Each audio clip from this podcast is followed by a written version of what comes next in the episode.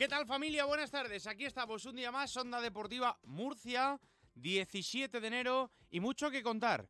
Novedades de última hora, partidos que se juegan en las próximas horas, valga la redundancia, que se han jugado en la pasada noche y que han dejado malas caras y por supuesto resultados en, en los conjuntos de la ciudad y lo que tenemos por delante, porque tenemos que hablar de Carlitos Alcaraz, que vuelve a la pista esta madrugada en el Open de Australia, segundo partido del murciano, este, en este caso contra el italiano Sonego. Ahora lo hablaremos. Como hablaremos del Real Murcia de la última hora, de las noticias, de lo que ha ocurrido en el entrenamiento, o mejor dicho, quién ha estado y quién ha entrenado al margen. Y estaremos también un poquito pendientes de la situación de fútbol sala. Anoche Jimmy Cartagena 5, el Pozo Murcia 0. Y en baloncesto, el UCAM, que se afronta para viajar a Canarias. Ha quedado rarillo, pero sí se afronta, que se prepara para viajar a Canarias. Eh, que estamos en el 97.7 de la frecuencia modulada, en la página web de Onda Cero.es y en las aplicaciones móviles de Onda Cero, que es donde nos encanta que forméis parte en directo o en el podcast. Y por supuesto, también quiero recordarles que estamos para usted en, el, en la cuenta de Twitter, o de X, de X, arroba Onda Deportiva MU y arroba Victorio de Aro que estamos pendientes también en el WhatsApp del programa 600-961-379.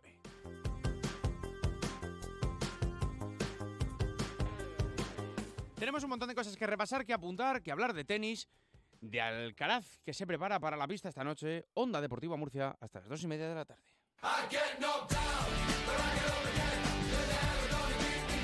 Onda Deportiva Murcia, con Victorio de Aro.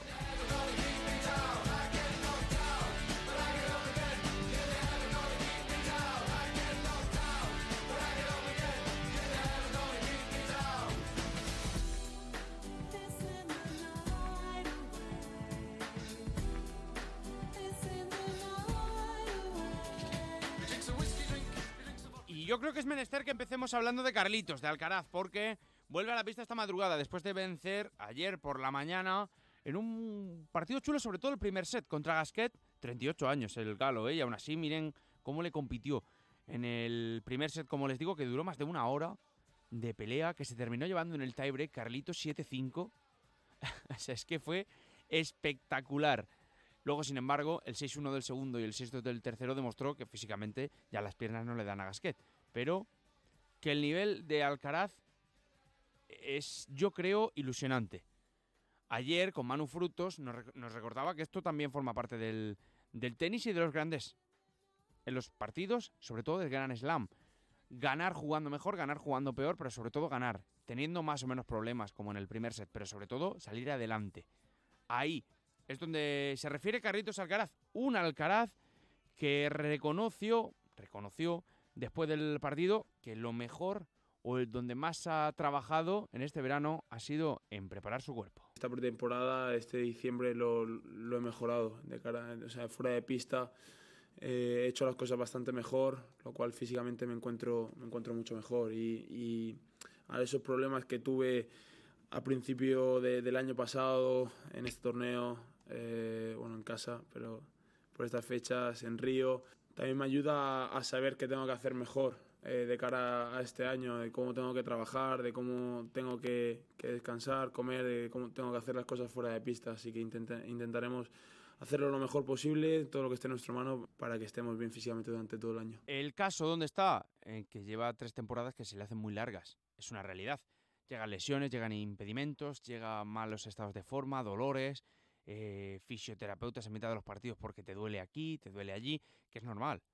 Que Alcaraz es muy joven, que se está adaptando todavía a la carrera del ATP, se está adaptando a la trayectoria de estar una temporada allá para allá, de allá para acá, mejor dicho, de estar en, empezar en Australia, seguir ahora con la gira americana, recuerden Argentina, Brasil, le va a dar absolutamente a todos. Luego Europa, terminar en la Copa de Maestros, es largo, son muchos partidos, muchos puntos ATP. Y las cuentas, permítanme que insista un día más, son claras. Hay que ganar el Open de Australia. Hay que ganar el primer Grand Slam de la temporada para superar a Novak Djokovic. ¿Quién tiene enfrente? Lorenzo Sonego, número 46 del mundo, esta madrugada. Un tenista que le va ganando el balance 1-0, el head to head. Ya le venció hace unos años y en ese sentido Carlitos quiere, cuanto menos, igualarlo.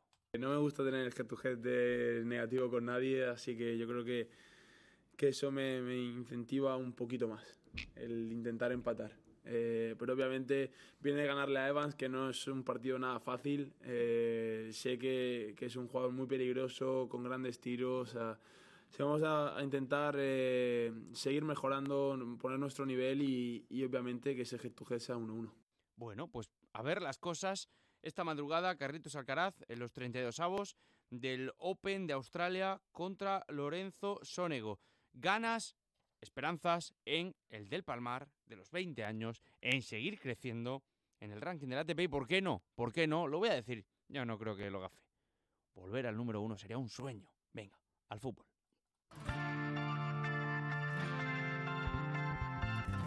Onda Deportiva Murcia.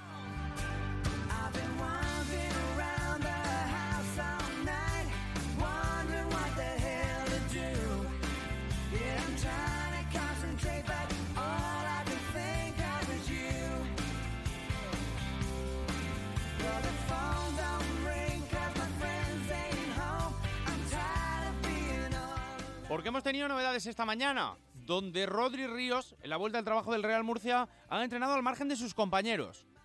Ha estado presente en la sesión en Pinatar, pero en otro campo. No ha entrenado con el resto del equipo. Sorprendente, novedoso. ¿Qué significa esto? Pues vamos a ver. Vamos a ver porque es una declaración de intenciones, yo creo, ya después de lo que ocurrió este fin de semana con la no victoria contra el penúltimo y con el ambiente caldeado. Ahora lo comentaré. Donde, por cierto, es menester también recordar que han entrenado tres jugadores del filial. Uno, Mariano Carmona, ya habitual, ya contamos la semana pasada que va a ser uno más en el día a día del trabajo del primer equipo.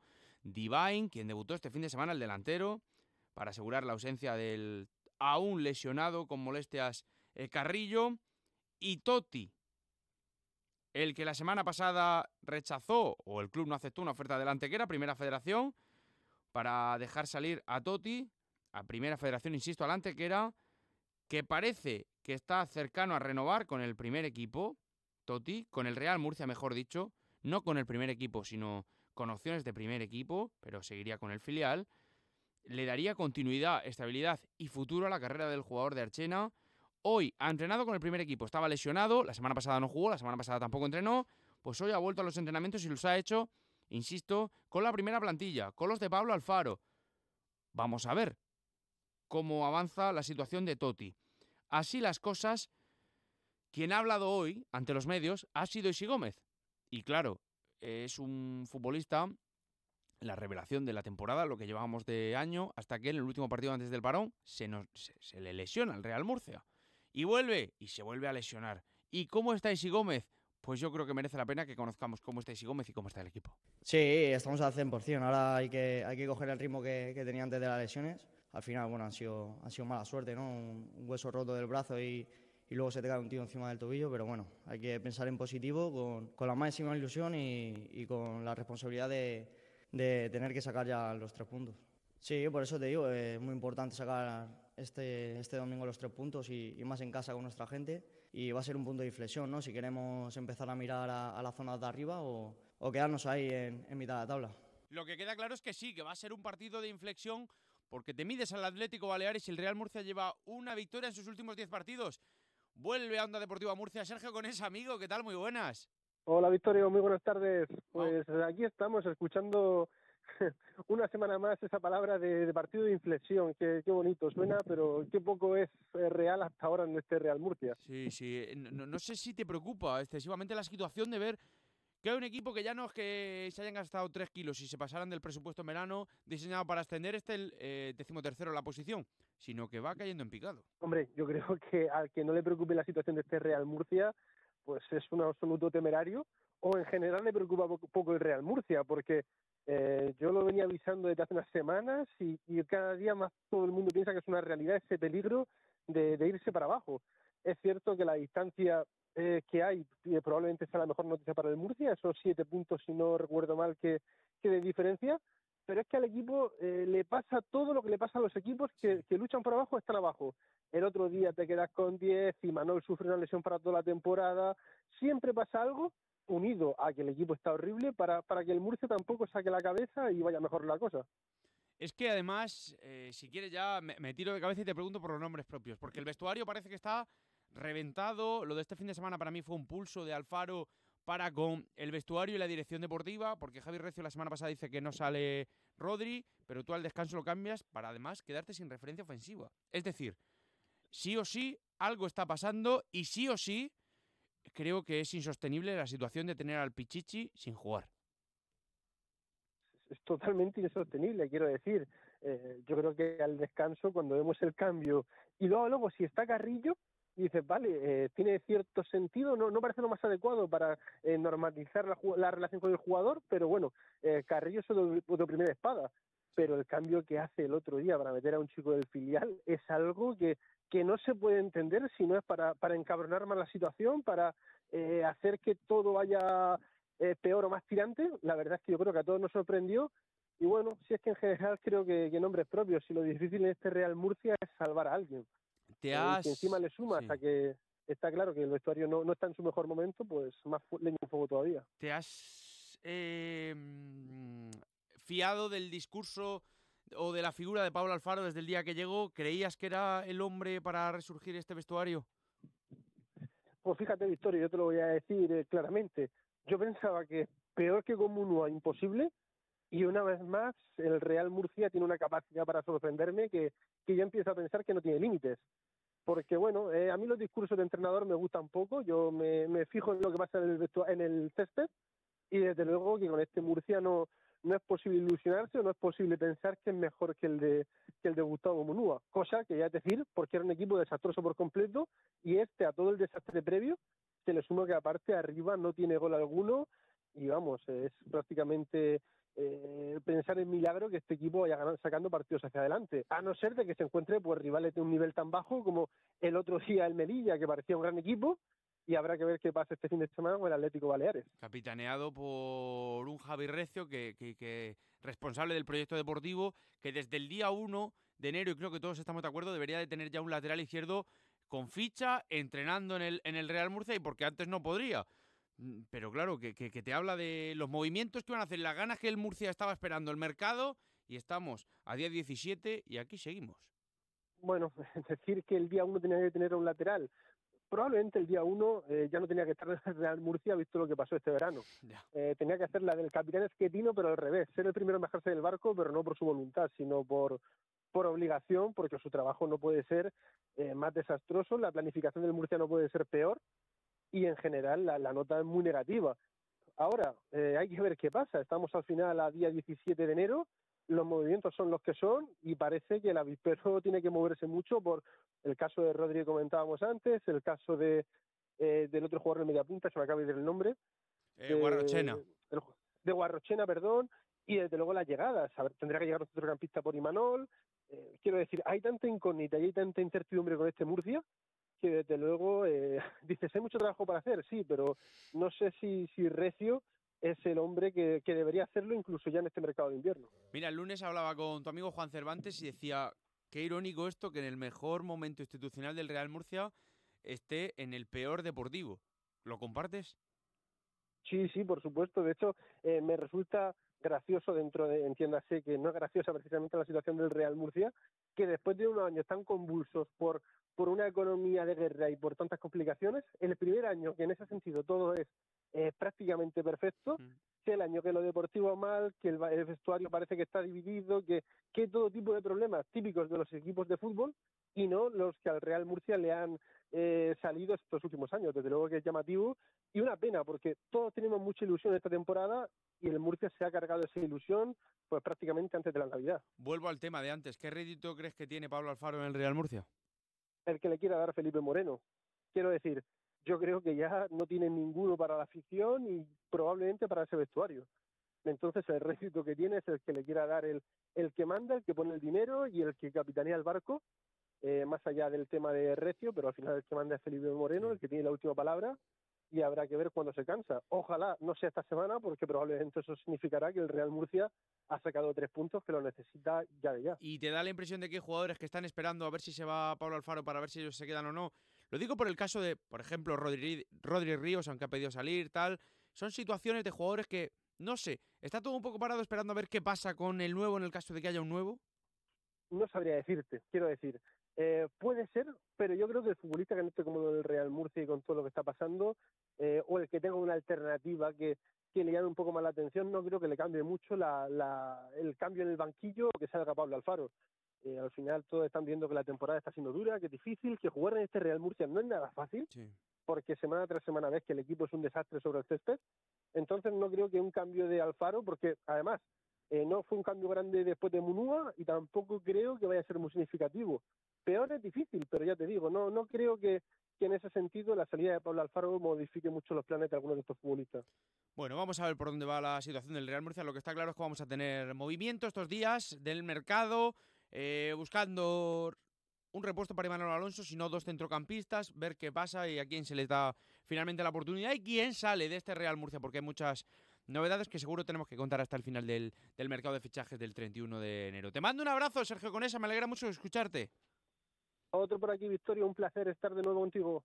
El placer es nuestro, amigo, gracias. Dos de la tarde, 16 minutos. Desde luego que, bueno, ya les digo, viene la última hora cargadita, dos de la tarde. Vamos a seguir repasando cosas porque tenemos a los 16 minutos todavía medio programa por delante y compañeros preparaditos al teléfono. ¿Sabes qué alimentos que comemos habitualmente son tóxicos para nuestras mascotas? ¿Por qué los perros comen césped? ¿Cuánto duermen los gatos? ¿Qué tienes que hacer si quieres viajar con tu mascota a otro país? Todas las respuestas en Como el perro y el gato con Carlos Rodríguez. Sábados a las 3, domingos a las 2 y media de la tarde y siempre que quieras en la app y en la web de Onda Cero. Patrocinado por Menforsan, los especialistas en cuidados, higiene y cosmética natural para las mascotas. Te mereces esta radio. Onda Cero, tu radio. Mucha gente medita para dormir. A otros les recomiendan leer para conciliar el sueño. Nosotros queremos ser sinceros contigo. Si lo que quieres es dormir, escuchar Radio Estadio Noche no ayuda. ¿Qué le vamos a hacer? Es imposible pegar ojo, porque es imposible despegar la oreja. Disfruta sin descanso de la mejor actualidad deportiva y los debates más encendidos con Rocío Martínez y Edu Pidal.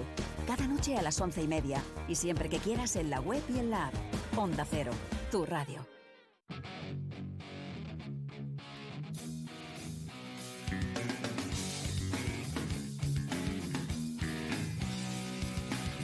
Onda Deportiva Murcia.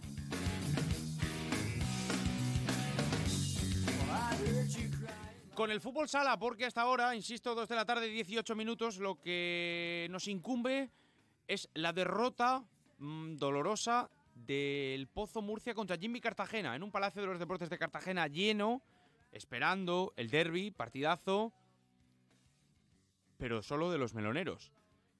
Jimmy venció 5-0 al Pozo Murcia en una extraordinaria actuación de los cartageneros y, y que yo creo que deja muy tocado al Pozo Murcia después del paro.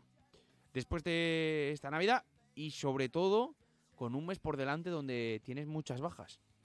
Ahora se van cuatro brasileños, los cuatro del Pozo, a jugar a la Copa América, donde también tienen, recuerdo, lo hablamos hace un par de semanas aquí con el propio Gadella, en marcha el cuatro plazas para jugar del Mundial, con lo que interesa mucho la Copa América, que ya de por sí es un título que pone mucho al, al, a la persona, o en este caso a los futbolistas que van a disputarla, llegar allí después de un 5-0 y ir un mes de parón, un mes, porque hasta mediados de febrero no vuelve el fútbol sala, con el 5-0 del rival, para volver a tener que enfrentarte a Jimby, va a ser duro, ¿eh? A ver cómo se repone Javier Rodríguez y su equipo de esto, porque es un palo. Es, insisto, un palo duro para los charcuteros la derrota de anoche. Y creo que deja a las claras que, el de enfrente ya no es un rival cualquiera. Ya no solo es el supercampeón de España. Es que este año está demostrando que es capaz de ganar a cualquiera. Valga la redundancia otra vez. Y creo que es capaz. El, el, cuerpo técnico que dirige Duda ha conseguido meterle la cabeza a los jugadores de Jimby que pueden superar a cualquier rival. Y creo que es de mérito. Superan las bajas, superan eh, las molestias. Bebe estaba con fiebre, lo, reconoció el propio eh, Duda, el técnico brasileño. Alberto eh, Saura llega y está, y lo hace bien, y así tienes cualquier cosa. Y el Pozo, 5-0, insisto, más allá del juego, más allá de cualquier cosa. El resultado deja las claras y pone en evidencia que hay ahora mismo un problema, que sí que es un, un partido. Está en solo un partido, el de Copa. Pero es doloroso, innegablemente doloroso que el eterno rival te meta cinco goles. Mucho trabajo por delante en este sentido, el parón. No sabemos si puede venir bien en cuanto a descanso, en cuanto a eh, reflexión, en cuanto a poder trabajar con los que se queden, o si viene mal, porque ahora, lejos de, volver a trabajar y de, y de querer centrarte, pues pierdes a los cuatro brasileños. Ya les digo, paciencia, vamos a ver por dónde avanza este El Pozo Murcia, al básquet.